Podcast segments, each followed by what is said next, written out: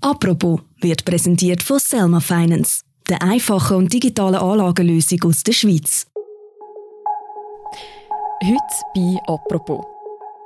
Warum sich der Elon Musk mit Twitter anlegt.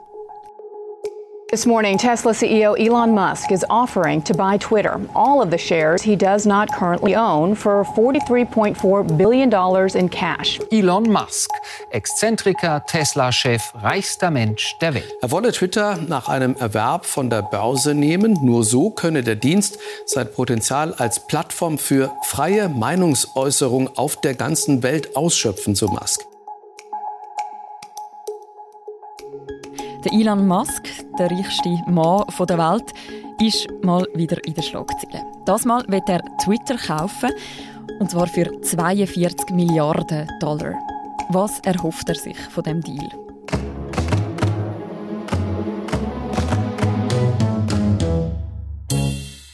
Über das reden wir heute bei «Apropos».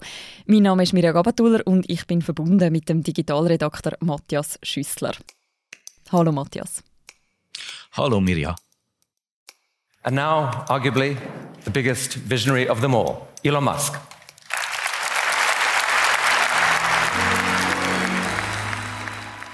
So, Elon, um, a few hours ago, you made an offer to buy Twitter.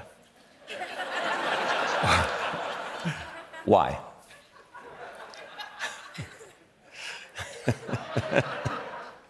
How'd you know? Little bird tweeted in my ear or something. I don't know.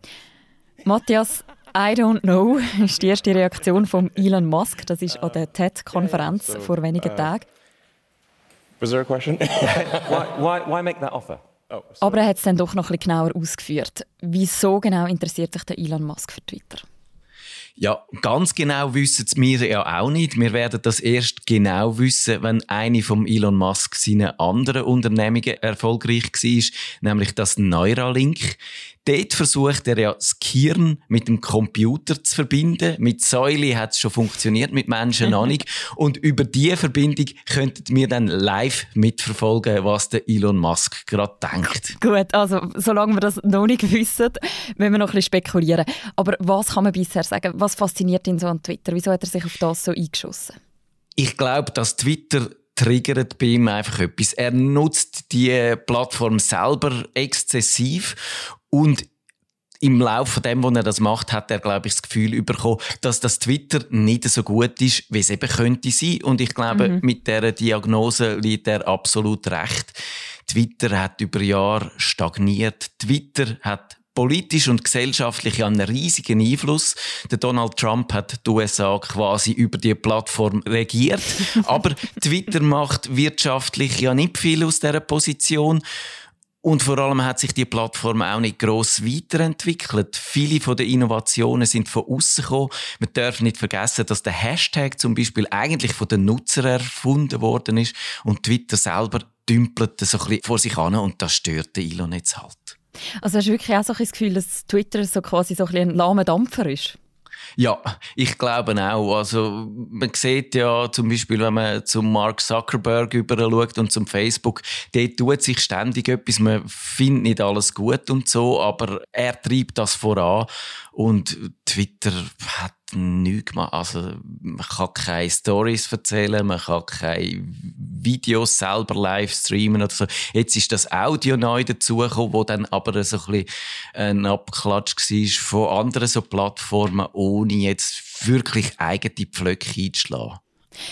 Du hast es vorhin schon angetönt. Elon Musk ist ja selber auch wahnsinnig aktiv auf Twitter. Also auch bei ihm ist das einer der Hauptkanäle, wie er kommuniziert. Er hat über 82 Millionen Follower. Ist das quasi in dem Fall auch so ein bisschen eine äh, Übernahme aus Leidenschaft oder eine Herzensangelegenheit von ihm? Ja, das glaube ich. Elon Musk, der macht nichts aus reiner Berechnung, habe ich den Eindruck. Sondern da ist immer der Bauch und die Leidenschaft mit dabei.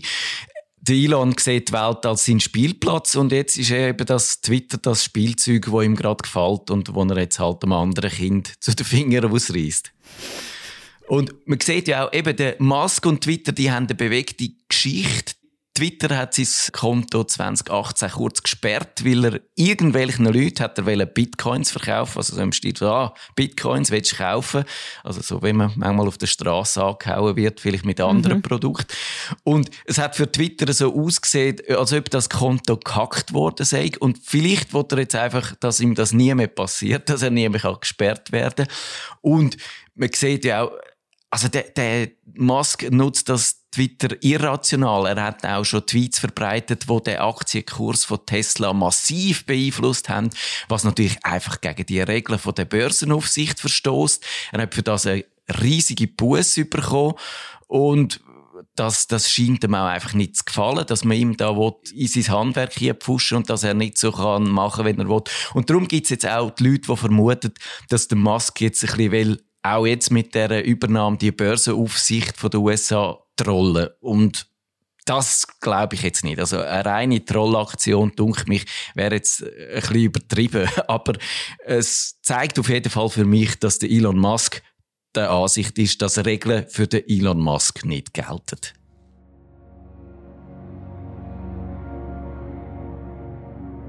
Also Trollen heisst eigentlich an der Nase rumführen, oder? Dass er nachher würde sagen, oh, das war alles gar nicht so ernst gemeint. Genau. Ja, oder einfach ein, bisschen, äh, ein, ein Stachel im Fleisch sein und die ärgern und dann äh, einfach ein bisschen den Alltag äh, vergällen. So, um, yeah, yeah. So, uh, was there a question? why, why, why make that offer? Oh, so, um, well, I think it's very important for uh, there to be an inclusive arena for free speech uh, where all, yeah, so, uh, yeah. Um, this is not a, a, a, way to sort of make money. Uh, you know, my, my strong intuitive sense is that uh, having a public platform that is maximally trusted um, and, and, and, and, and, broadly inclusive um, is extremely important to the future of civilization.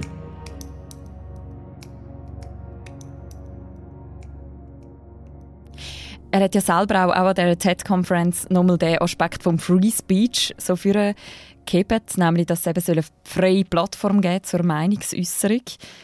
Das bezieht sich in dem Fall genauso fest, wenn ich dir jetzt zulasse, auf ihn selber wie auf eine größere Ideologie. Ja, also es ist möglich, äh, dass er das machen will, dass er die Meinungsfreiheit will, äh, jetzt befördern. In den USA wird er von rechts aussen für das ja auch schon gefeiert, weil er sagt von sich selber, er sei ein Absolutist von der Meinungsfreiheit und Leute wie jetzt zum Beispiel der Fox News Mann Tucker Carlson, der feiert ihn jetzt schon für das. Aber ich bin nicht ganz sicher, ob denn das wirklich seine Meinung ist, weil man hat gesehen, dass in eigener Sache findet äh, Elon Musk Meinungsfreiheit toll, aber wenn es zum Beispiel um Leute geht, die aus seiner Firma aus Videos verbreitet, die nicht einmal böse sind oder würden Geschäftsgeheimnis verraten, dann passt ihm das nicht, dann rührt er die Leute raus. Er hat auch schon unliebsame Blogger dann mundtot gemacht, indem er ihnen äh, ins Büro anläutet und sagt, wenn du jetzt nicht aufhörst, dann verklage ich dich in Grund und Boden. Und das ist für mich dann halt schon nicht, geht nicht so ganz in Einklang mit der Meinungsfreiheit, die er da propagieren will. Vielleicht, aber vielleicht auch nicht. Was ja auch interessant ist, wenn man sich einfach rein die Zahl anschaut, 42 Milliarden Dollar hat er angeboten. Das ist, glaube ich, ein bisschen über dem Aktienwert, den es eigentlich hätte man weiß, dass er der reichste Mann ist von der Welt. Er hat, glaube ich, ein Vermögen über 200 Milliarden. Aber trotzdem ist das sein Ernst, dass er so viel Geld in die Hand nehmen ich glaube, das würde er in die Hand nehmen. Aber wir haben ja auch gesehen, die 42 Milliarden sind ein bisschen ein Witz. Ich habe das nicht gewusst, aber ich habe mich da von verschiedenen Medien belehren lassen. Das 420, was da drin steckt, ist offenbar so ein Cannabis, in der Cannabiskultur ein Codewort, wenn man häufig raucht, äh, also Hanf konsumiert. Und dass der Elon Musk gerne mal eins kifft, das kann man sich ja sogar auf YouTube anschauen. So is that a joint? Or is it a cigar? Yeah, no. Okay. It's um, marijuana it's, it's inside weed. of uh, tobacco. Oh, okay. So it's like pot, pot tobacco yeah. posh. You never had that? Yeah, I think I tried one once. Come on, man. you probably can't because stockholders, right? I mean, it's legal, right? It's totally legal. Okay. How does that work? Do people get upset at you if you do certain things? Also, er macht da einfach einen Witz draus, ja. Aber ich glaube, Ernst und Witz, das geht wirklich nahtlos ineinander über und man sieht da die Grenzen nicht so genau. Das ist auch recht typisch, oder? Für ihn und seine Art und Weise zu kommunizieren. Ja, aber auf eine Art macht es das auch faszinierend. Er macht ja aus dieser Übernahme so quasi ein Memfest. Also auch so ganz viele Sachen, wo alle, was interessiert und was verfolgen, dann können wieder verbreiten und lustige Bildchen und, und Sprüche daraus machen. Also er zeigt immerhin, dass er diese Form von Kommunikation nicht nur verstanden hat, sondern auch selber lebt. Und ich finde, das ist eigentlich eine gute Voraussetzung für Einfluss zu nehmen bei Twitter.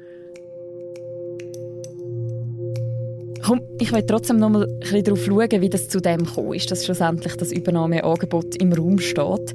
Und vielleicht müssen wir wie noch mal ganz zurückgehen.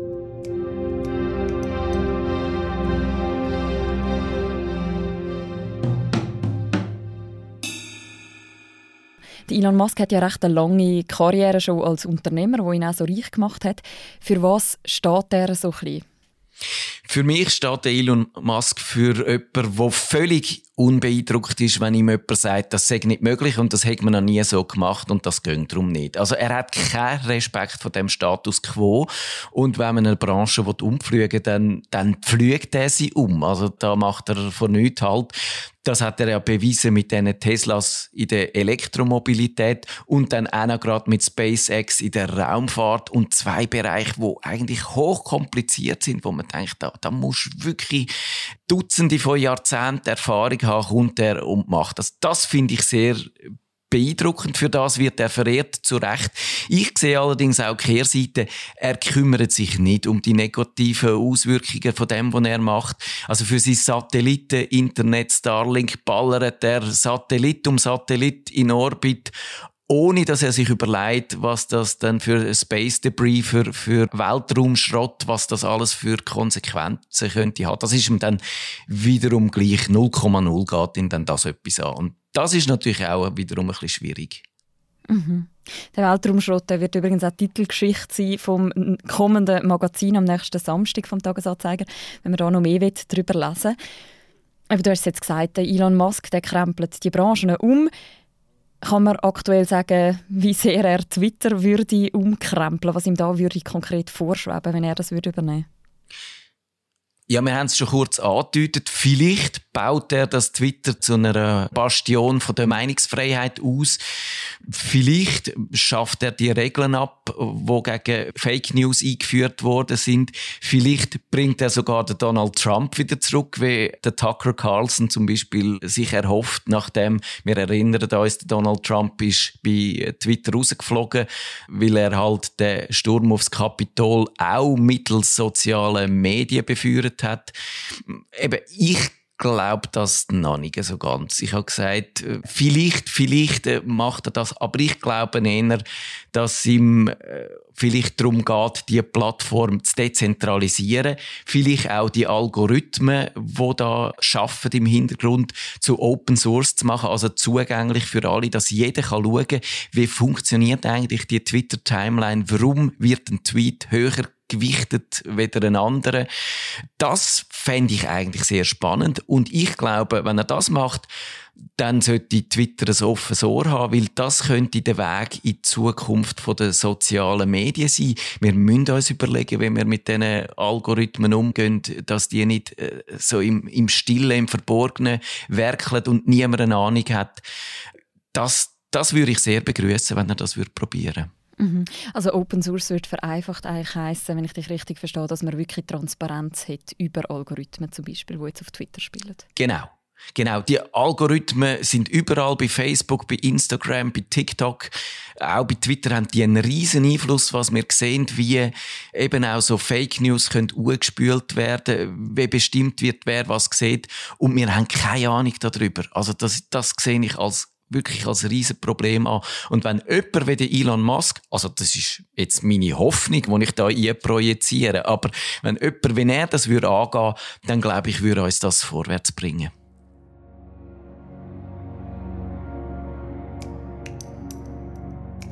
The last thing before we go tonight Elon Musk, the CEO of Tesla and SpaceX, is one of Twitter's largest critics and now its biggest shareholder. The world's richest person bought up about 9% of the company, and his reasons why have launched a lot of questions. Back in December. Das Übernahmeangebot an Twitter, das hat ja eine gewisse Vorgeschichte. Was ist da im Vorfeld schon passiert, bevor es jetzt zu dem gekommen ist? Ja, man sieht in dem ganzen Verlauf von dieser Geschichte, dass der Elon Musk jetzt einfach ein Nein nicht akzeptiert. Am Anfang hat, Anfang April hat der Elon Musk ja für 3 Milliarden 9,2 Prozent vom Aktienkapital gekauft. Er hätte dafür auch einen Sitz im Verwaltungsrat bekommen und der Twitter-Chef, der Parag Agrawal, der hat hier auch gefunden, das sei lässig und er freue sich und er hat wahrscheinlich gedacht, jawohl, wir schaffen das, wir könnten Elon Musk auf diese Art und Weise einbinden und auf einen gemeinsamen Kurs einschwören, was dann natürlich ein Trugschluss war, weil er hat ja schon am nächsten Wochenende angefangen, loszutwittern wieder.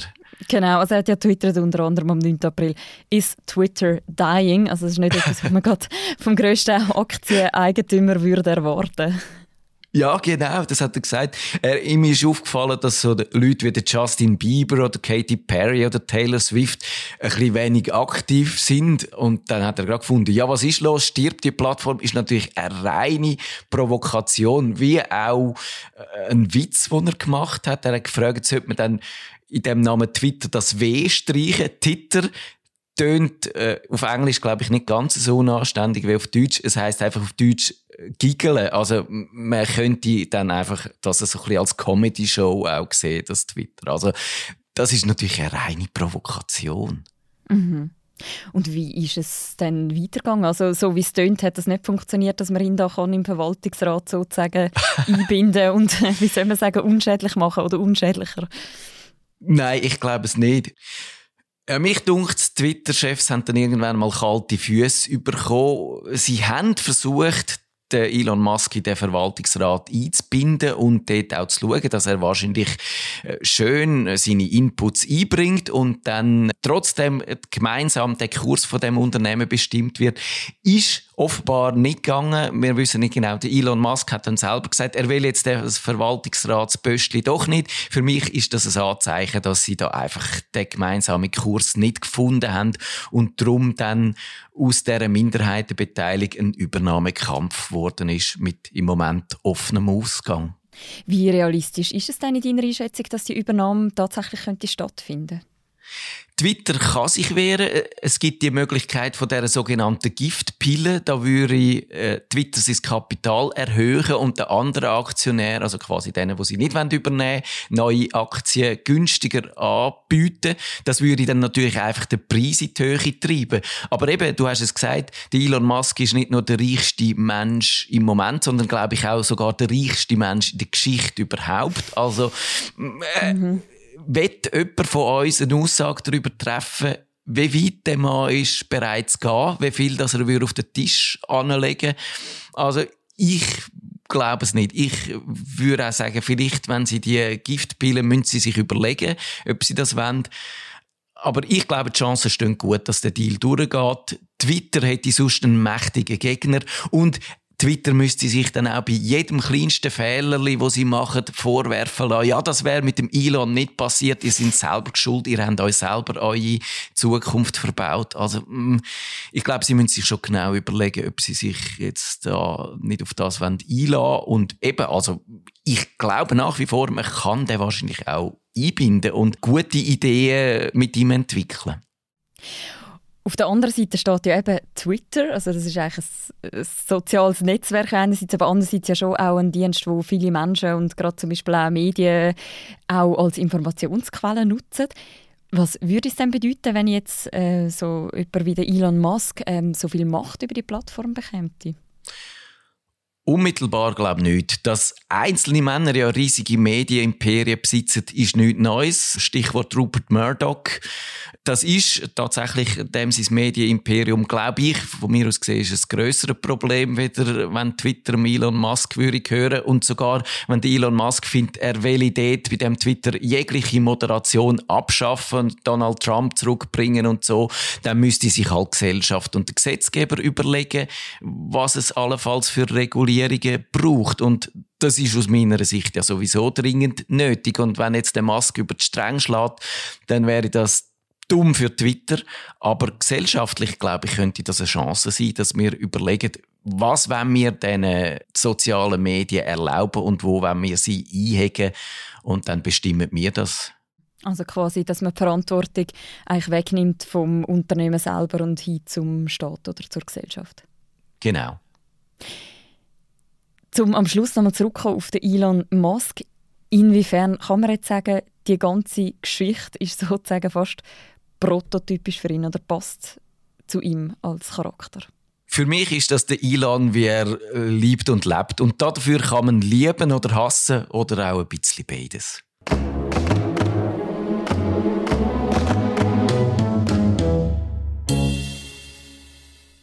Danke vielmals, Matthias, für das Gespräch und für die Einschätzung. Danke dir, hat Spaß gemacht. Das war eine weitere Folge von «Apropos», einem täglichen Podcast vom «Tagesanzeiger» und von der Redaktion Tamedia. Wir verlinken auch noch passende Artikel zum Elon Musk in den Show Notes. Und die nächste Folge von uns, die hören ihr morgen wieder. Bis dann, macht's gut. Ciao miteinander.